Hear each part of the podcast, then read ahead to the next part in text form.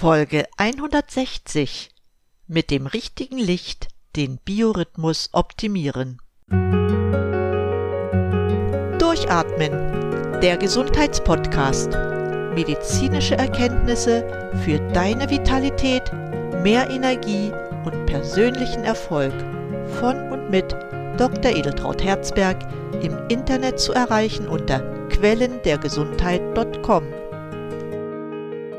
Ein herzliches Willkommen zu dieser Sendung. Danke, dass du wieder eingeschaltet hast. Aus dem Titel kannst du schon entnehmen, dass ich heute über unsere Lichtquellen sprechen möchte. In diesem Zusammenhang möchte ich zu Beginn eine These von Dr. Jack Kruse vorstellen, die da lautet Wasser, Licht und Magnetismus sind der Schlüssel zu unserer zellulären Gesundheit. Du kennst Jack Kruse wahrscheinlich nicht. Nun, Dr. Jack Kruse ist ein angesehener Neurochirurg und CEO des Kruse Longevity Center in Destin, einem Gesundheits- und Wellnessunternehmen. Hier soll Patienten dabei geholfen werden, die Belastungen des Gesundheitswesens zu vermeiden, denen wir im Alter typischerweise ausgesetzt sind. Seine Erkenntnisse umfassen folgende Thesen. Erstens. Der Zeitpunkt, wann man isst, ist wichtiger als das, was man isst. Es ist entscheidend, morgens das Sonnenlicht zu sehen. Ich betone, morgens das Sonnenlicht zu sehen. Weitere Thesen lauten, Naschen oder kleine Mahlzeiten alle zwei bis drei Stunden, wie sie von der Schulmedizin häufig empfohlen werden, sind eine Garantie für lebenslange Fettleibigkeit. Jeder kann massiv abnehmen, ohne auch nur eine einzige Kalorie zu zählen.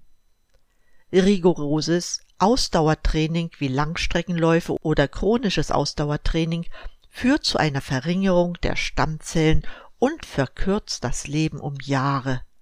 Und zum letzten, der Verzehr von Fetten, die wir laut Schulmedizin meiden sollten, ist ideal für eine optimale Gesundheit. Als fleißiger Hörer dieses Podcasts weißt du, dass ich mit vielem davon konform gehe. Was das Sonnenlicht betrifft, so haben wir bisher nur im Zusammenhang mit dem Vitamin D-Spiegel darüber gesprochen. Wie viel mehr für unsere Gesundheit vom Licht abhängt, darüber möchte ich heute mit dir diese Sendung gestalten. Was die Aussagen von Jack Kruse bezüglich Ernährung betreffen, so haben wir darüber schon oftmals gesprochen und das ist heute nicht Thema der Sendung. Fokussieren möchte ich mich in dieser Sendung zunächst auf die Erkenntnisse von Dr. Kruse zum Licht. Denn über Wasser habe ich bekanntlich auch schon sehr viel gesagt. Das Thema der elektromagnetischen Felder hatten wir in der vorigen Sendung besprochen deshalb heute wirklich nur einiges über die Erkenntnisse von Jack Kruse zum Licht. Wie du anhand seiner Erkenntnisse merkst, ist es ihm wichtig. Ja, er sagt es sehr deutlich, dass es entscheidend ist, morgens das Sonnenlicht zu sehen. Gern möchte ich am Anfang einen Ausflug in unsere prähistorische Zeit machen. Wie hatten die Menschen gelebt? Nun, Sie sind bei Sonnenaufgang aufgestanden und erst beim Dunkelwerden war der Tag zu Ende. Ja, du hast recht. Im Winter schliefen die Menschen länger als im Sommer.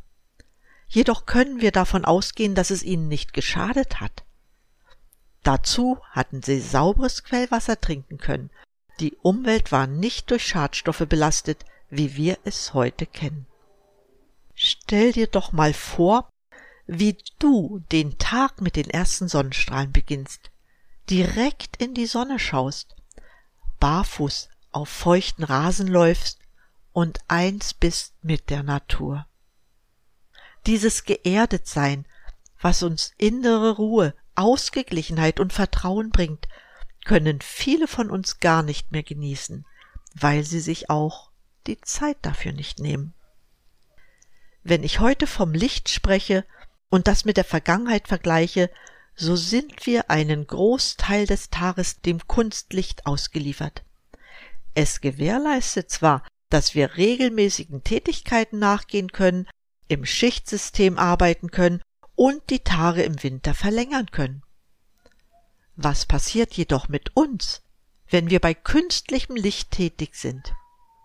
Ja, der Tag-Nacht-Rhythmus wird gestört.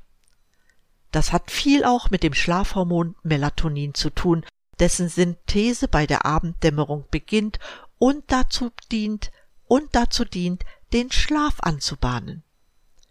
Erst mit dem morgendlichen Tageslicht wird die Melatoninproduktion gestoppt. Hieraus kannst du bereits folgern, dass künstliches Licht in der Abendzeit, ja auch nachts, dem Körper signalisiert, dass noch Tag ist. Damit wird also die Melatoninproduktion unterdrückt. Dadurch wird der Tag-Nacht-Rhythmus stark beeinflusst. Aber nicht nur das. Weitere wichtige physiologische Prozesse wie Metabolismus, Hormonsekretion, Immunabwehr und der Abbau von Gefahrenstoffen sind dadurch ebenfalls betroffen. So zum Beispiel kann man unsere Hormone als Botenstoffe der inneren Uhr bezeichnen. Die Botenstoffe der inneren Uhr sind die treibende Kraft hinter dem Schlafwachrhythmus des Menschen.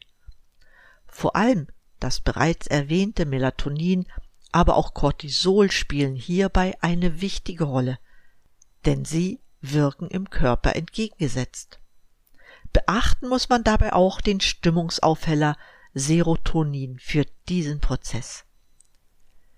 Wenn also das Melatonin am Abend produziert wird, wird man müde und die Körperfunktionen werden herunterreguliert zugunsten der verdienten Nachtruhe. Auch werden viele Stoffwechselvorgänge zurückgefahren. Der Organismus läuft auf Sparflamme. Gleichzeitig schüttet der Körper Wachstumshormone aus, die während der Nacht die Zellen reparieren. Das erste Sonnenlicht am Morgen stoppt die Melatoninproduktion. Unser Stresshormon, das Cortisol, wird ab drei Uhr morgens in der Nebennierenrinde produziert. Dabei wird der Stoffwechsel angeregt und der Körper auf den Tagbetrieb vorbereitet. Gleichzeitig wird in der Hypophyse verstärkt Serotonin ausgeschüttet. Dies wirkt stimmungsaufhellend und motivierend. Außerdem hilft das Serotonin dem Menschen am Tag immer wieder ein Leistungshoch erzielen zu können.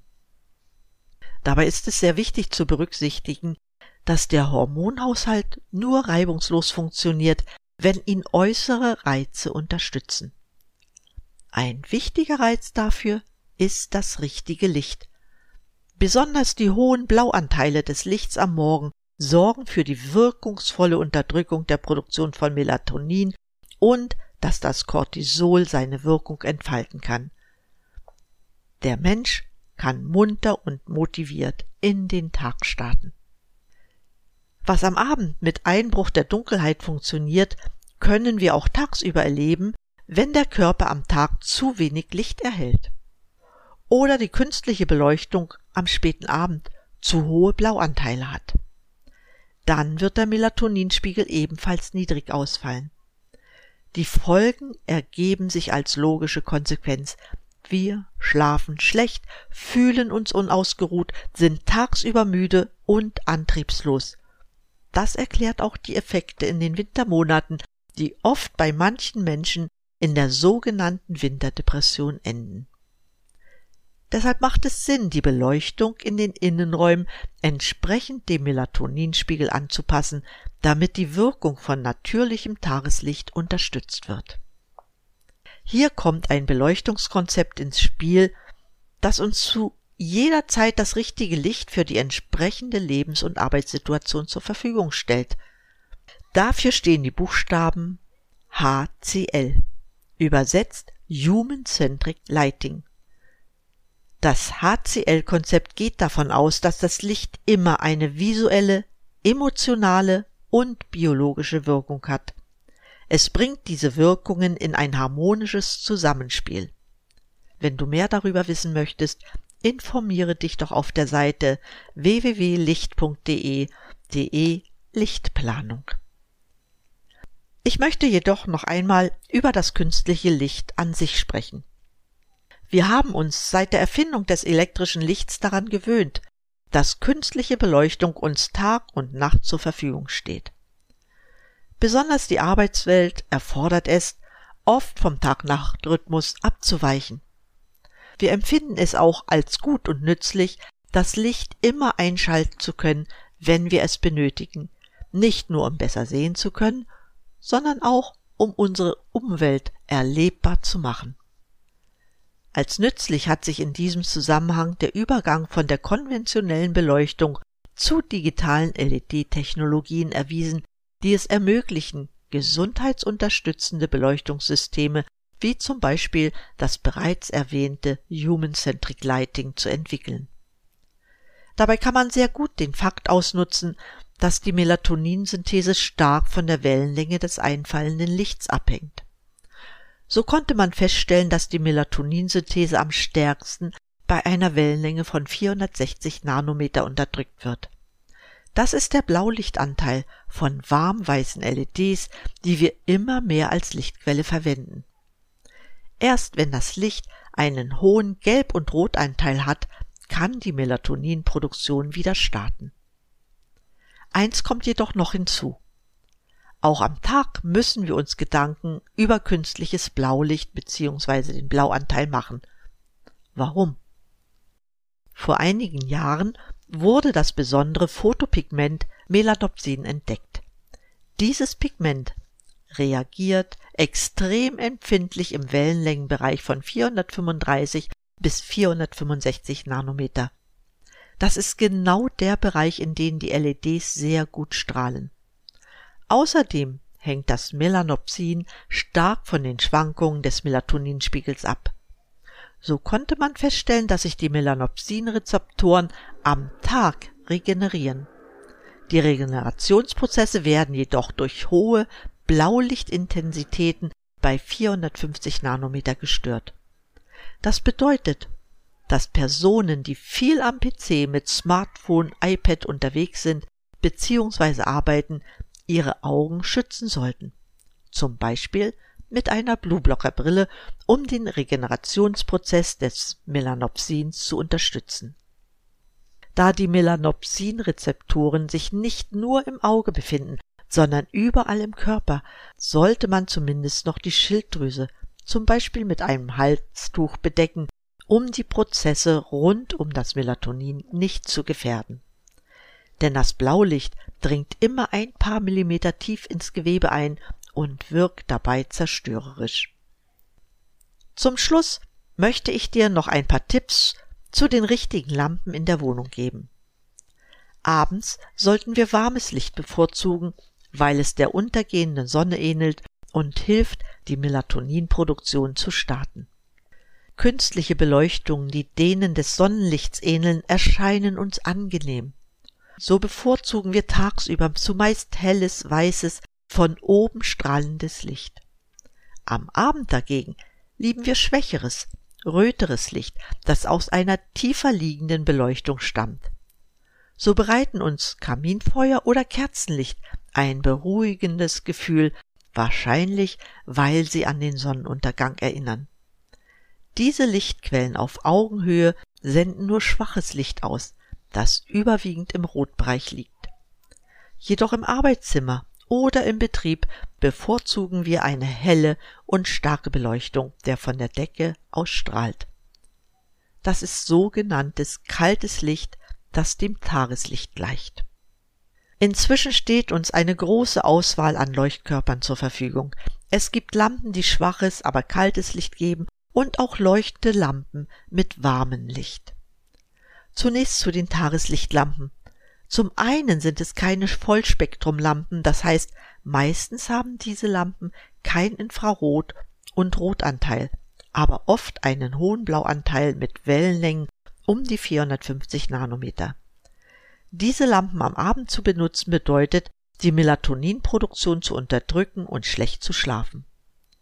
Andererseits hat Licht mit einem hohen Blaulichtanteil beispielsweise von einer tageslichtweißen LED ausgestrahlt, tagsüber eine sehr positive Wirkung auf die menschliche Leistungsfähigkeit.